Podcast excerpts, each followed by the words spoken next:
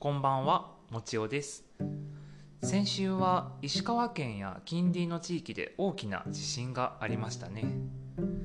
僕が住んでいる岐阜県も震度4ほどの地震があり、久しぶりにしっかりと揺れているなという実感がありました。それでね、Yahoo ではあの手軽に T ポイントや携帯料金から支援するサービスがあったりあとは落ち着いたら観光を楽しんだり名産物を購入したりして自分たちでできることからやっていきたいなと思います。こういう時はねお互い様ですからねしっかりと取り組んでいきたいと思います。それでね、えーと、しれっとやっているブログの方なんですけど過去に何回か防災に関する記事はいくつか開けていました。防災に関しての便利なサイトやグッズなどをまとめています。概要欄にねリンクを載せているので時間ある時にねちょっと覗いてもらえると嬉しいです。そしてねこのポッドキャストでも少し防災グッズについて話していこうかなと思います。そもそも皆さん防災グッズは持っていますか？もちろん防災グッズが一通り入った防災カバンや防災リュックを備えるのがベストなんですけど特別なものを用意しなくても普段からね飲み続けている食べ続けている食品やサプリメントそして医薬品のストックを切らさずキープすること自体もローリングストックという災害時に重要な備えとなりますなのであのわざわざ乾パンとか長期保存できるお水などの専用のものじゃなくても普段買っているものを完全に食べきったり使い切ってからあの買い足すっていうわけではなくある程度ねキープしつつ例えばペットボトルの水を10本ね買ったとして5本飲んだらまた10本買う。また5本飲んだら10本買うを繰り返していたら常にね10本のストックはできるんですよ。防災用の水や食品はあの価格が高いっていうのもありますし普段からね食べ慣れているものの方がいざという時に安心感があると思います。水やレトルト食品はもちろん個人的にはサプリメントやお菓子もおすすめです。いざという時はなかなか栄養素が備蓄品から取りにくいってのもあるんですけどどちらかというと非日常の災害時にメンタル面をね守るためにこれさえ飲んでおけば安心って思えるサプリやあとは栄養ドリンク。あと食欲はなくても口に入れやすい飴やチョコレートグミなんかもいいですね。お菓子があると気持ちが落ち着きやすくなるかもしれないです。なのであの普段からお菓子を食べている人はもちろん普段からね食べないよって人も飴玉なんかはね賞味期限も長いですし1袋ストックしておくといいと思います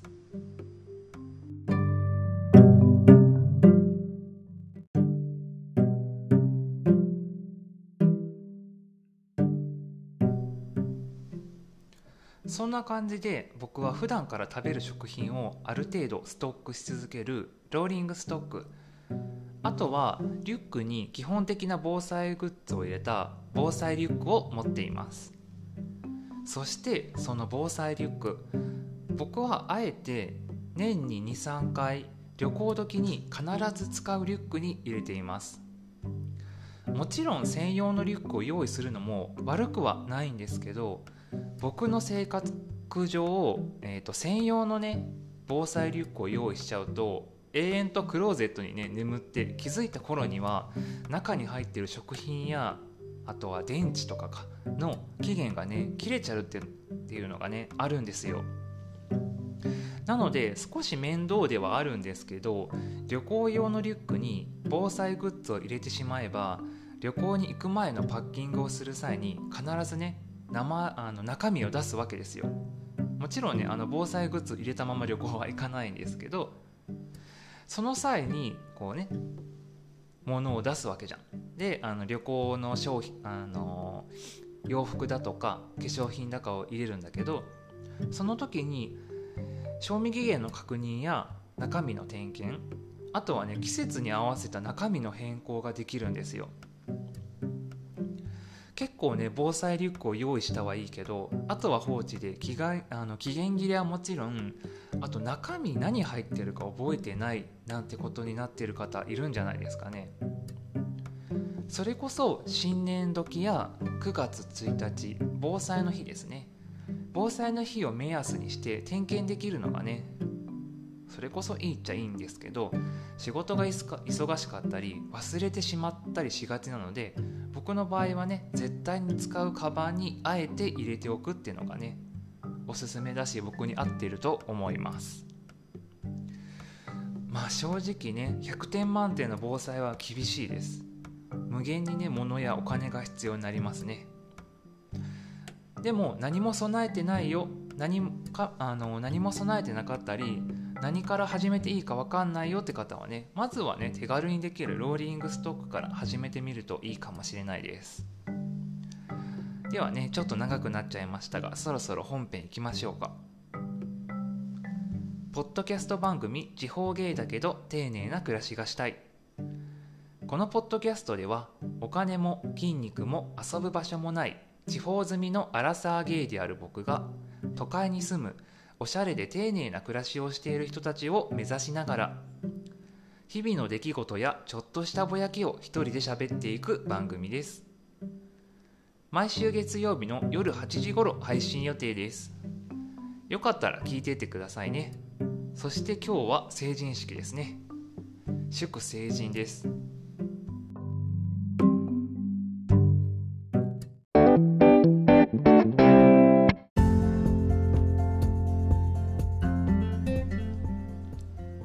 改めましてこんばんはもちおです。ちょっとねあのー、オープニングに真面目な話をしたんですけどここからは いつも通りのお話でございます。えー、っとさあのー、よくね男女の友情成立するしない問題って聞くじゃん。で成立あの友情成立するかどうかは置いといてなんかその友情の定義ってさ大体相手を性的に見るかどうか。まあ要するにセックスをするかどうかみたいな感じで落ち着くと思うんですけど。よくねあの漫画とかドラマとかで男がね女の子に対してこいつ男みたいなもんだからさみたいな感じで仲良くするシーンよくあるんだけど。でも女の子は内心内心ちょっと傷ついてあれ？私なんでこんな気持ちなんだろう？みたいな。何に傷ついてるんだろうみたいな。それでなんだかんだってキスしてセックスして付き合う流れが王道なんだけどさ。そんでもってまあ僕はゲイなので女性に対して性的な目では見ないしもちろん恋愛感情も抱かないのでこの場合は成立するんよね。一方的ですけどね。かといってゲイだからって全ての男に対して恋愛感情を抱くわけではないしさっきはあの漫画の話をしたけどのんけだって全ての異性に対して恋愛感情や性的興奮をするわけではないと思うよね。なので男女やゲイ同士まああのゲイあのレズビアン同士とかセクシャリティ関係なくセクシャリティが一致したとしても友情はね成立すると思うんですよ。私は。うん。まあ、友情成立が恋愛感情を抱かないっていう意味であればなんだけどただしこれってあの少数ではあるかもしれないけど性的な関係ではあるけど恋愛感情は抱かないっていう相手いませんか？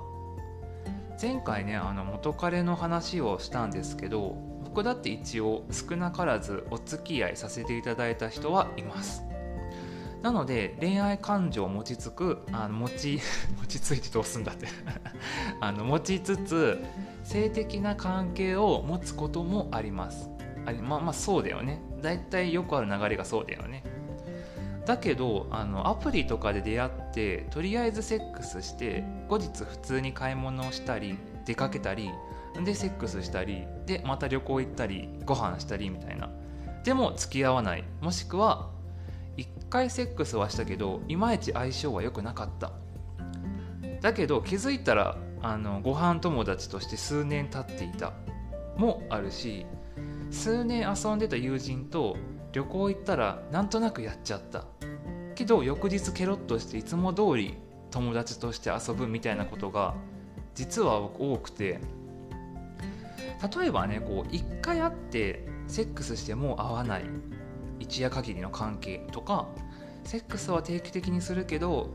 まあやってもご飯ぐらいはその後行くぐらいだったらいわゆるやりもくというかセフレですよね。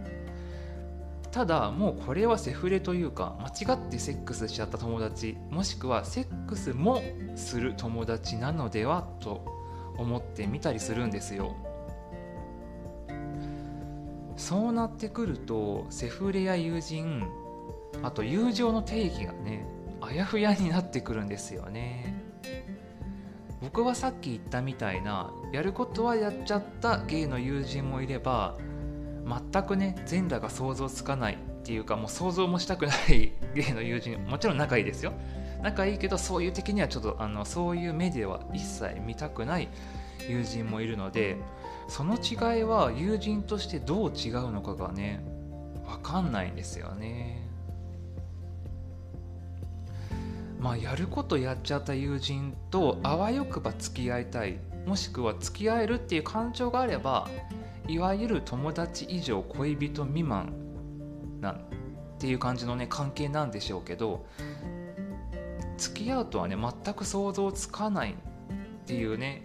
パターンもあるんですよ。うんこれはなんか難しいですね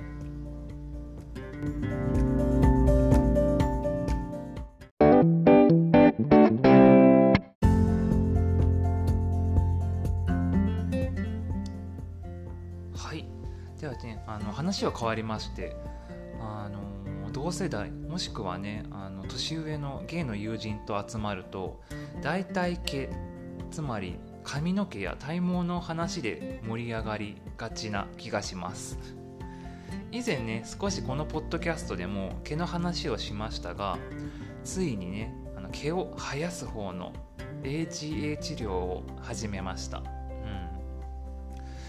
あの、実際にねクリニックに行ったわけではないんですけど今ねあのオンライン診療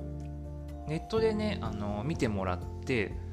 でそれで、あの、郵送でね薬を届けてくれるっていうねサービスがあるのであ失礼しました、うん、そういうサービスがあるのでそれを利用して治療を始めました。最近までね前髪を下ろすいわゆる前髪系だったんですけどなんだかねあの前髪を下ろすのがしっくりこなくなったのとあのひげをね生やし始めたので前髪をこう上げてた方がこうよりしっくりくるような感じになったんですよね。そうするとあのおでこのね M 字が気になるしあの前々から一応気になってはいた AGA 治療ってやっぱね早めに始めた方が効果が出やすいそうなので思い切って始めちゃいました。で実はね治療を始めてもう23ヶ月ほど経っております。僕の場合はね薬あの髪の毛の抜けるサイクルを整えてで抜けにくくする飲み薬。とあとは皆さんご存知のあのミノキシ汁が入っている、えーと、塗り薬いわゆる発毛剤の併用でもう数ヶ月過ぎたんですけど結果としてはねなんともうすでにあの M 字が緩くなってきた感じがします。こう大文字の M 字が小文字の M 字に変わるぐらい。ちょっとねカード M のあのとんがってるとこがちょっとぼやぼやっとしてきたかなっていう実感はあります。なんかねこうあの生え際にね短い毛がわさわさ生えてる感じがするからこう髪の毛をね乾かしてこう櫛とかでねこう前髪を後ろに持っていく時にぴょんぴょんこう生え際が立つんだよね。多分これは新しく生えてきた毛なのではと思ってます。まさか今生えてる毛が衰えて産毛みたいになっちゃってたら恐怖なんだけど。うん多分、うん、ちょっとね M が和らいでるから新しい毛だと思う。あとねよく懸念される2つのデメリット。まず1つ目の初期脱毛、うん、薬を飲み始めたりとか塗り始め時って毛のサイクルを正しい位置に戻すために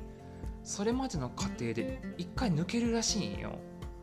それに関しては僕そこまで実感はなかったですね。まあ言われてみればなんかちょっと抜け毛が多かったようなどうかなぐらいであの正直僕目がめちゃめちゃ悪くて普段はねメガネかコンタクト、まあ、基本的にメガネなんですけどお風呂にね入る時はもうメガネもコンタクトも外した状態で入るのでシャンプーでどれだけ毛が抜けたっていうのが分かんないんですよね。全部シャワーで流した後にお風呂掃除とかするので、うん、いまいち実感はなかったですね。であのー、髪の毛を乾かす時とかセットする時とかには少なくなったみたいな感じもなかったのでまあもしかしたら多少抜け毛が増えたかもしれないけど、うん、僕は大丈夫でした、うん、であともう一つ、えーと、体毛も増える説みたいなの、うん、僕の場合は、えーと毛の抜けるサイクルを正常に戻す薬とでミノキシジルっていうのかな？毛を生やす薬は飲み薬ではなくて塗り薬にしたんです。それをぬあの飲み薬にしちゃうとその毛の生える効果が全身に来ちゃうので髪の毛はもちろんひげとか眉毛とかあとまあいろんな足とか手とかが増えちゃうらしいんですよね。それに関してはあの塗り僕はそれが嫌だったので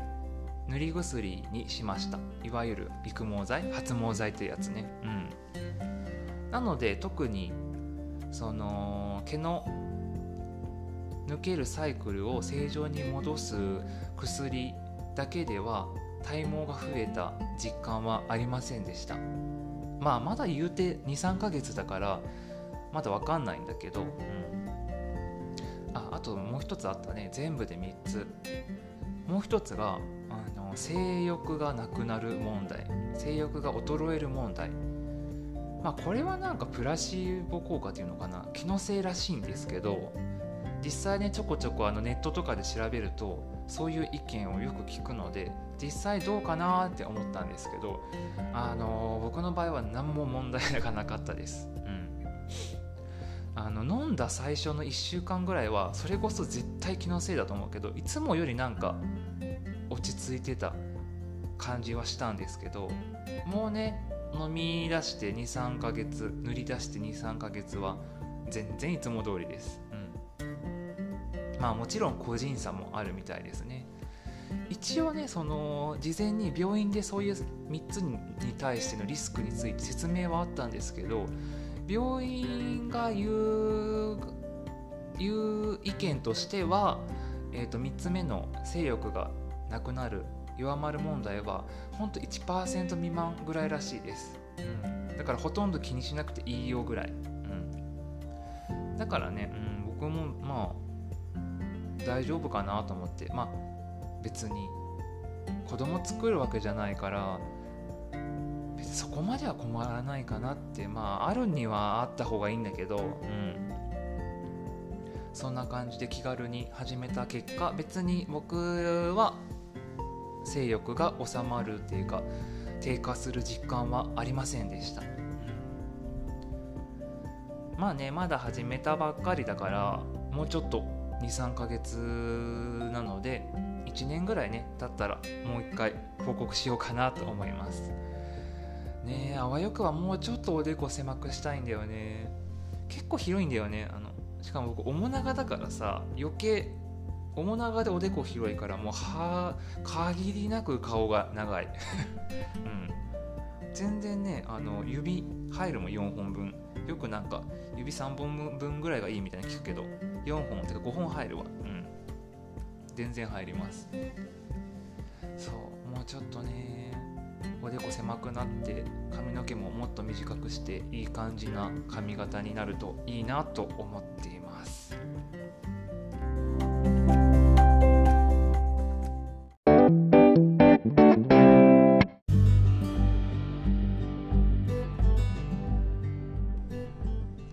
はいいかがでしたでしょうか？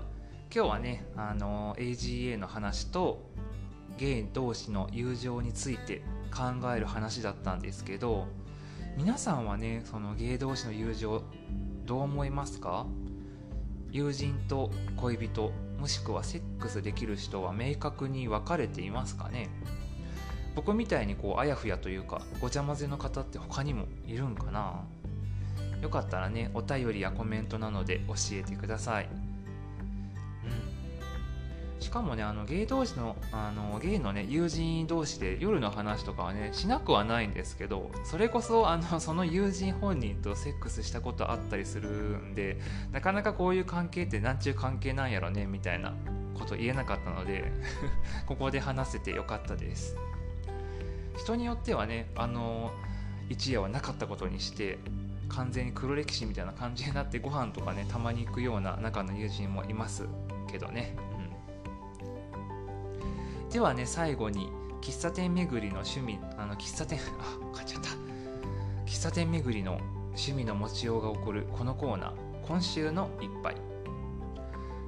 愛知岐阜三重などの東海3県を中心に旅行やお出かけで開拓したお気に入りの喫茶店やカフェを紹介していきます。今回は愛知県名古屋市星ヶ丘にあるトドあ英語だ。ちょっともう一回言いますね。えっ、ー、とトドあリトルナレッジストアです。読み方が大変これ。ここはねあの喫茶店っていうよりかは飲食店っぽいカフェですね、うん、飲食店感が強いカフェですね。人はねあのカフェ好きとか、あのー、グルメ好きならねきっと知っている渋谷や日本橋などにある STA って読み方あってんのかな？あの STA ドットって書くお店、うん、と同じ系列店です。スパイス系カレーとあとはね和食に近い感じの体に優しそうな定食ランチや、えーと真四角のねチーズケーキが美味しいお店です。人気店ではあるんですけど店内がね結構広くてカウンター席からグループでもね使えそうな広いテーブルも用意してあるので非常に使いやすいお店です。名古屋っぽくないっていうのもあれなんですけど名古屋にはねあまりない雰囲気のすっきりとしたお店でデートやね他県から遊びに来てくれた人をね連れていくとね喜んでくれると思います。実際にランチやねお茶で何度も行っているお店なんですけどあとあのリアルでもね使えます。あのお店は。今回はねあのいちじくのタルトとレモネードをいただきました。いちじくって個人的に生のものよりも焼いたものが好きでここのいちじくのタルトはね焼いてあるものだったので非常に好みで美味しかったです。レモネードもねすっきりしていててあの甘いものと合わせても相性抜群です。食べたものの写真とお店の情報は Twitter にもね載せてるのでよかったら見てってくださいね。